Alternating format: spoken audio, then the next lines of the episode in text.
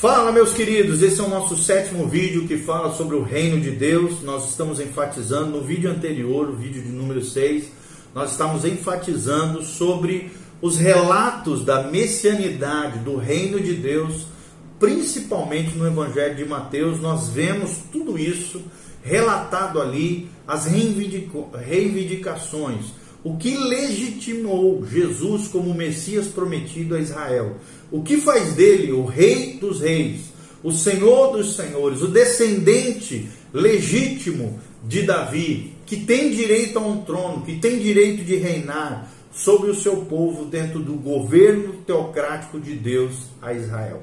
E agora, logo em seguida, nós vamos tratar sobre a oposição ao rei e a rejeição dele, conforme mencionado em Mateus 11, versículo 2, até Mateus 16, versículo 12. Então continue conosco. Se você ainda não se inscreveu no nosso canal, se inscreva ali, aprenda mais da palavra de Deus, aquilo que Deus tem para nos ensinar acerca das profecias, da Bíblia Sagrada, dos eventos que ainda hão de vir, sobre o reino de Deus. É isso que nós estamos aprendendo através desses vídeos escatológicos. Então, o que a Bíblia diz sobre a oposição ao rei, e o rei aqui é Jesus, e a rejeição dele por parte do povo de Israel? Amados, nós temos aprendido à luz de, da Bíblia Sagrada, principalmente do livro de Mateus, que a segunda divisão do Evangelho de Mateus, nós já falamos rapidamente no vídeo de número 6, é dedicada à oposição do povo de Israel ao Rei dos Reis, que é Jesus, e a sua rejeição por parte do povo israelita. Isso é mencionado, de novo vou repetir, Mateus 11, 2 até Mateus 16, 12. Qual é o primeiro destaque que nós queremos destacar aqui para vocês? Em primeiro lugar, irmãos, Mateus delineia o começo dessa rejeição. Como é que isso aconteceu? Está lá em Mateus 11, 2 a 27, que começa com a oposição ao seu precursor, aquele que veio preparar o caminho de Cristo, que foi João Batista. É mencionado aqui nesse trecho que nós falamos para vocês. E continua com a oposição dos críticos de Jesus, que nós sabemos, fariseus, saduceus, herodianos, escribas, os religiosos daquela época, são relatados em Mateus 11, 16 a 19. Culmina também com a oposição por parte dos incautos.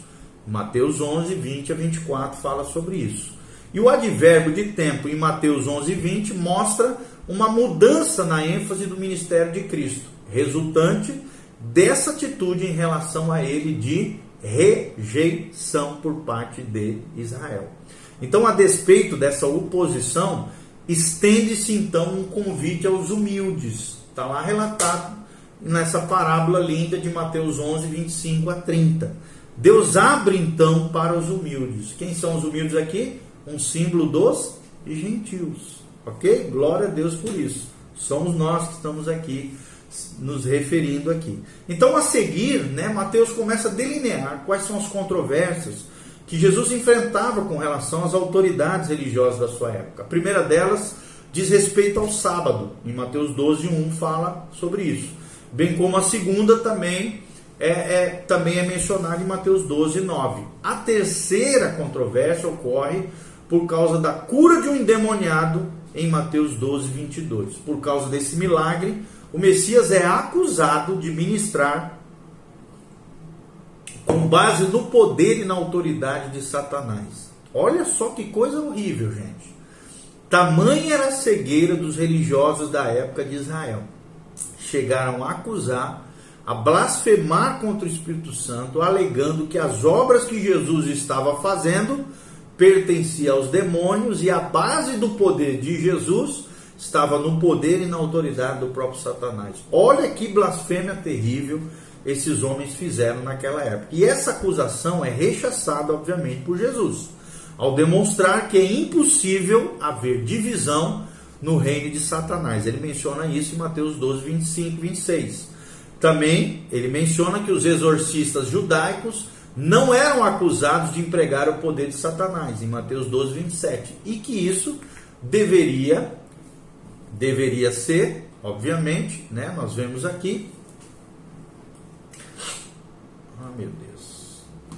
Só um pouquinho. Me perdi aqui no meu guia.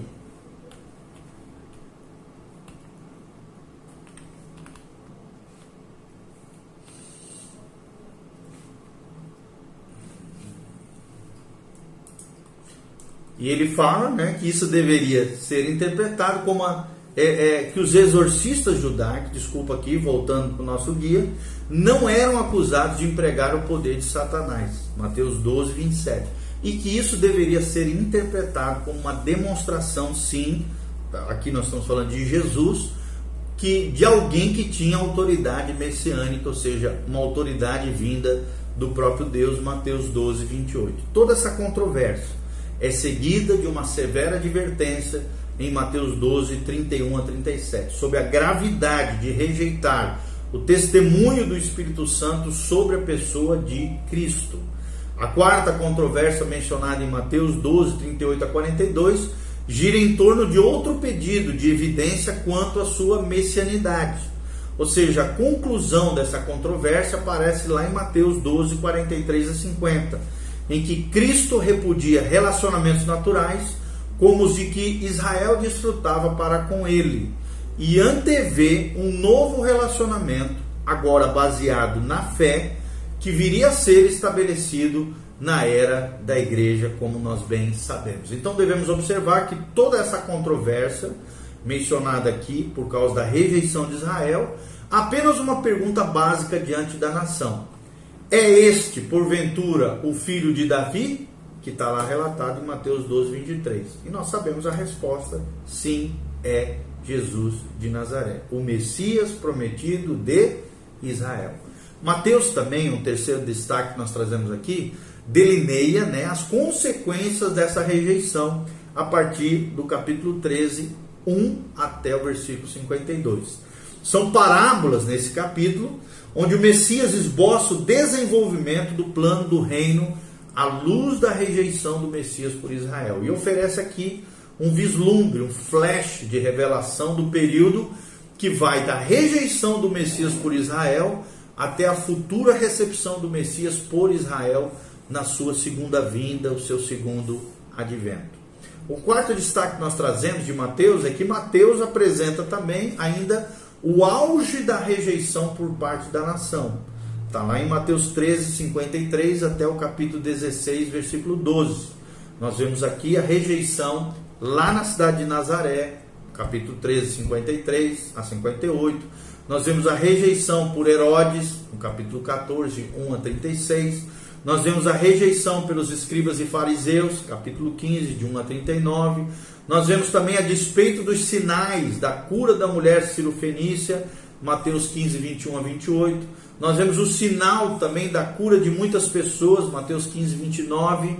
E também a segunda multiplicação de pães, mais uma vez, trazendo legitimidade à messianidade de Jesus de Nazaré, em Mateus 15, 32 a 39. A rejeição, então, definitiva vem pelos lábios dos próprios fariseus e dos saduceus, relatados em Mateus 16, de 1 a 12, e provoca a retirada de quaisquer outros sinais para Israel, exceto o sinal de Jonas, ou seja, o sinal vindouro da morte e da ressurreição do Messias Jesus de Nazaré. Então, assim, toda essa divisão do Evangelho de Mateus, de 11, 2 a 16, 12, é o registro de uma crescente oposição ao Messias e ela se manifesta primeiro na oposição ao precursor, João Batista, e depois a própria pessoa de Jesus, o Messias.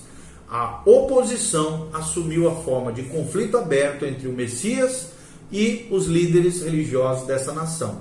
Por conseguinte, o Messias delineou também o seu plano para o reino a partir de sua rejeição até a sua aceitação. E a oposição se transformou em rejeição aberta pelos vários partidos da nação, né? saduceus, escribas, fariseus, é, é, herodianos, tudo isso que nós estamos falando, esses são os partidos da nação, até ficar evidente que não havia nenhuma possibilidade de que a nação de Israel recebesse como Messias, fazendo de sua morte um fato absolutamente previsível, segundo a palavra de Deus. Então, um outro destaque aqui é a rejeição definitiva do rei, que acontece de Mateus 16, 13 a Mateus 28, 20. É a terceira divisão do Evangelho de Mateus, que se refere à rejeição definitiva do Messias por Israel. Nessa divisão, amados, Mateus apresenta a preparação dos discípulos pelos, pelo Messias em vista dessa rejeição, está lá em Mateus 16, 13, até o capítulo 20, 34. Ele oferece também uma revelação de sua pessoa em vista da sua morte que estava próxima naquela época, Mateus 16, 13 até o, o versículo 16. Também segue aqui a revelação do seu plano para a igreja em Mateus 16, 17 a 20. O plano com relação à sua morte, Mateus 16, 21 a 26. O plano com relação ao seu reino, Mateus 16, 26 a Mateus 17, 21. A transfiguração também foi uma revelação antecipada simbolicamente, né? Claro que foi uma realidade, foi algo que aconteceu, mas foi uma transfiguração, foi uma revelação da vinda gloriosa do Filho do Homem, conforme relatado em Mateus 16, 27. E deve aqui ser entendida como um quadro prenunciador em miniatura da segunda vinda do Messias em sua glória, para estabelecer o seu reino, conforme nós vemos na epístola de 2 Pedro 1,16 a 18. Mateus aqui também apresenta as instruções do Messias à luz da sua morte, Mateus 17, 22 ao capítulo 20, 34. Nessa sessão, há instruções sobre a perseguição, Mateus 17, 22. O privilégio dos filhos de Deus, Mateus 17, 24. A humildade requerida, Mateus 18, 1. As ofensas, como lidar com as ofensas. E o poder do perdão, Mateus 18, de 6 a 14. Da disciplina, 18, 15 a 20. E do perdão, maior ainda, 18, 21 a 35. Também fala Jesus sobre o divórcio, Mateus 19, de 1 a 12. A, que devemos receber as crianças, porque delas é o reino dos céus, Mateus 19, 13 a 15 a riqueza do reino de Deus, Mateus 19, né? De 16 a 26, o serviço, Mateus 19, 27 ao capítulo 20, 16, e a sua morte no capítulo 20, 17 a 19, a ambição, o perigo da ambição, Mateus 20, de 20 a 28, e a autoridade messiânica mencionada em Mateus 20, de 29 a 34.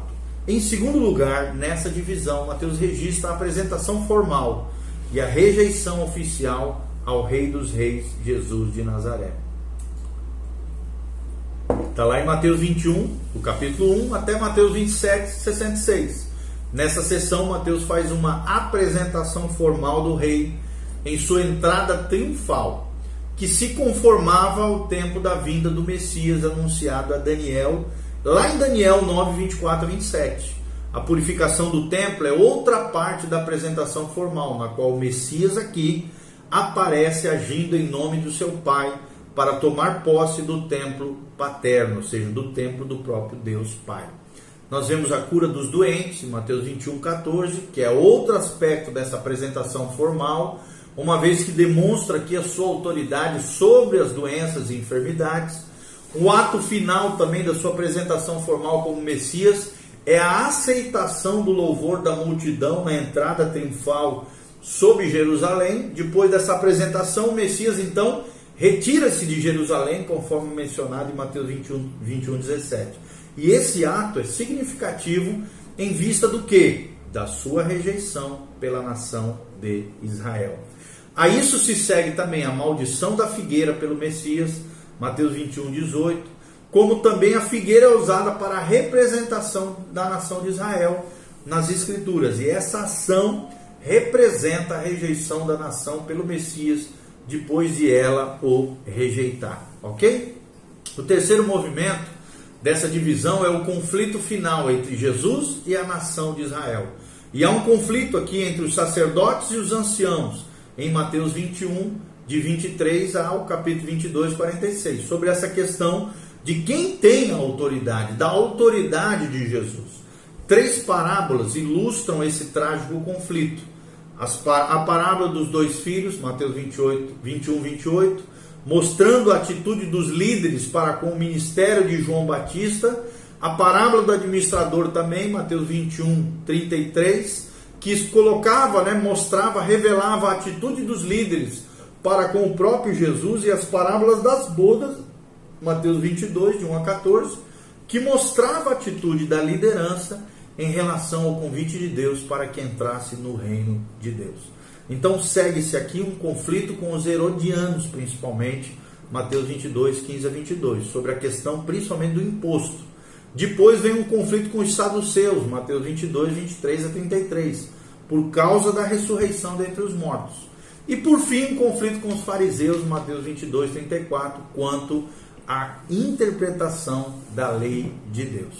Um quarto destaque que nós trazemos é um quarto movimento, né, nos leva aqui à rejeição da nação de Israel pelo Messias, em vista de eles terem rejeitado Jesus e o seu reino, Mateus 23, de 1 a 39. O capítulo aqui registra os ais pronunciados contra os fariseus, que culminam com o anúncio do juízo em Mateus 23, 33. Um pronunciamento final da desolação, Mateus 23, 38. Essa rejeição traz consigo as predições do rei. Que rei é esse?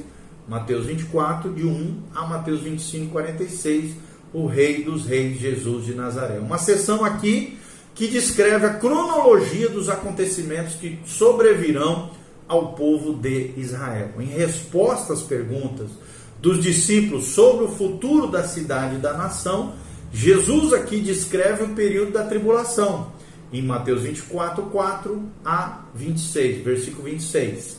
A segunda vinda também é mencionada em Mateus 24, de 27 a 30.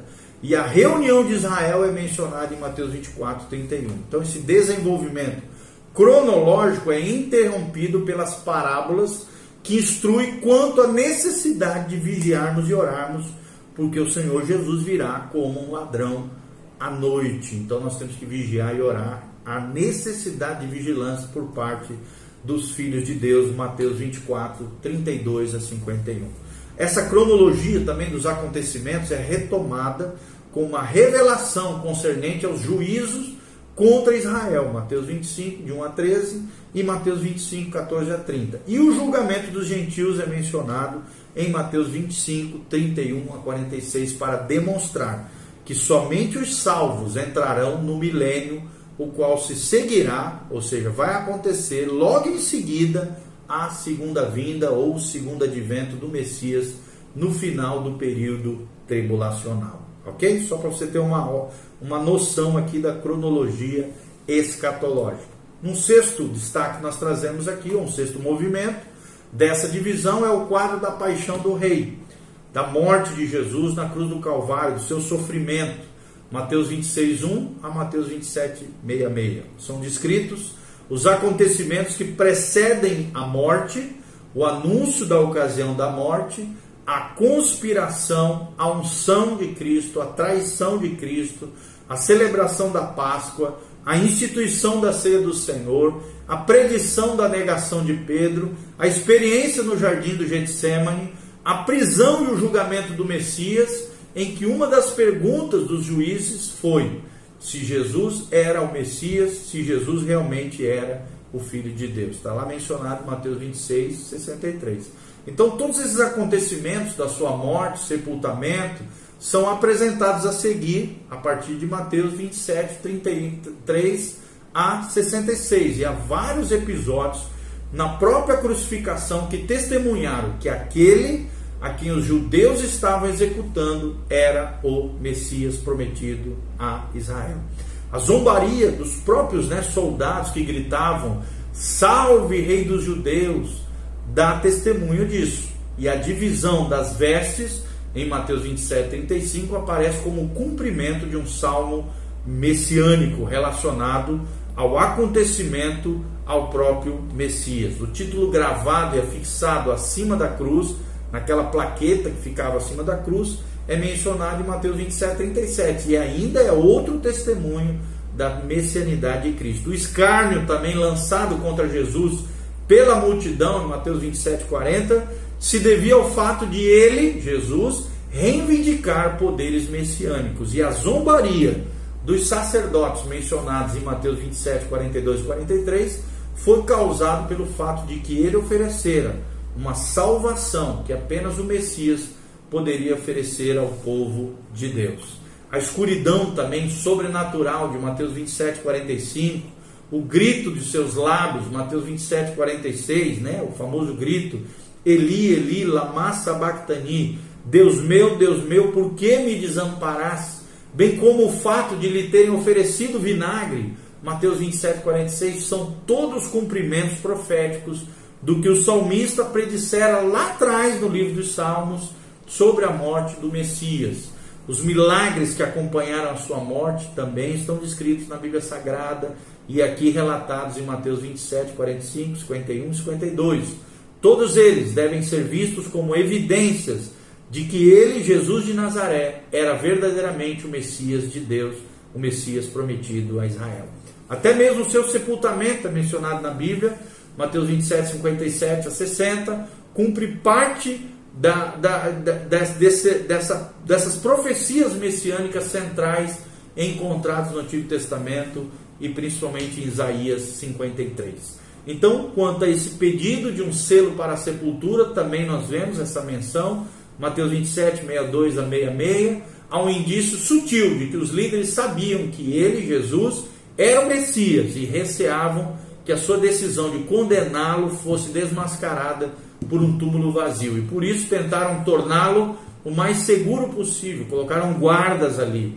Mesmo a morte, o sepultamento de Cristo, a aparente derrota de seu propósito de cumprir as alianças com Israel, estão repletos de testemunhos proféticos, de testemunhos messiânicos. Ok? Então, no vídeo seguinte, nós vamos continuar falando um pouquinho sobre isso. Vamos só terminar aqui o movimento final então dessa divisão do evangelho. É um registro da prova do direito messiânico do rei. A ressurreição do Messias, o túmulo vazio, as aparições depois da ressurreição são provas suficientes de que da sua messianidade, que os líderes não poderiam forjar uma história que explicasse o túmulo vazio. Israel receber aqui seu grande sinal concernente à pessoa de Cristo e a comissão final dos discípulos. É a última demonstração da autoridade messiânica de Jesus. Ok? A terceira divisão, que é essa que nós falamos agora, é, trata então do auge da rejeição na morte do Messias. O crucificado, Jesus, era o rei dos judeus. E a ressurreição do crucificado é a aprovação divina de todas as suas reivindicações e também a autenticação de Jesus como Messias de Israel. Pelo fato, irmãos, de Israel ter rejeitado o Messias, a nação levará sobre si o seu pecado até que Jesus volte para redimi-la e reinar em glória, aclamado por todos como o Messias de Israel. Amém? Que Deus abençoe sua vida, seu coração. Siga-nos nas redes sociais. Um abraço e amém.